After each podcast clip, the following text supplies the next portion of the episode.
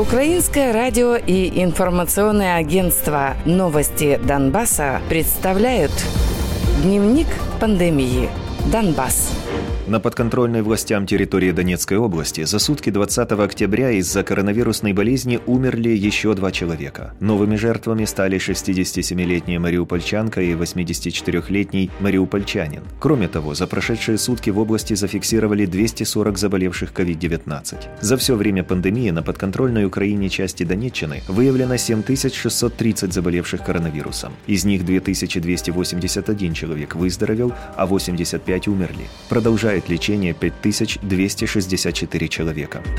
Группировка ДНР за минувшие сутки зафиксировала 18 смертей от коронавируса и 117 новых заболевших COVID-19. Таким образом, по состоянию на 21 октября формирование подтверждает 5509 заболевших COVID-19 на подконтрольной ей части Донецкой области. Из них 2461 человек выздоровел, а 385 умерли. Продолжают болеть 2663 пациента. Также за сутки выявлено 205 случаев пневмонии, из них 109 пациентов пациентов госпитализировано. Всего на лечении 2053 пациента с пневмонией, из них 396 на кислородной поддержке, а это плюс 67 за сутки. Официальных данных о распространении COVID-19 на временно оккупированных территориях нет.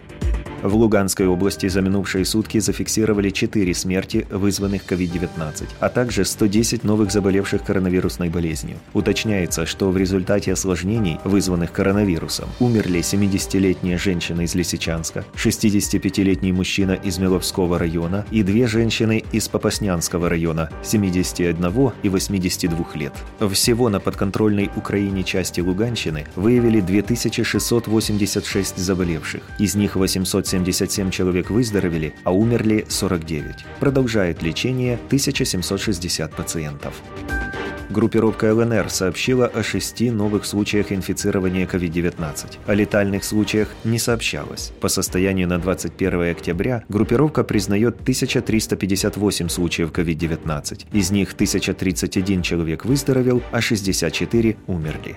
Также сегодня так называемая ЛНР заявила, что еженедельно фиксирует до 1400 больных пневмонией. Официальных данных о ситуации с распространением COVID-19 на временно оккупированных оккупированных территориях нет. Дневник пандемии. Донбасс.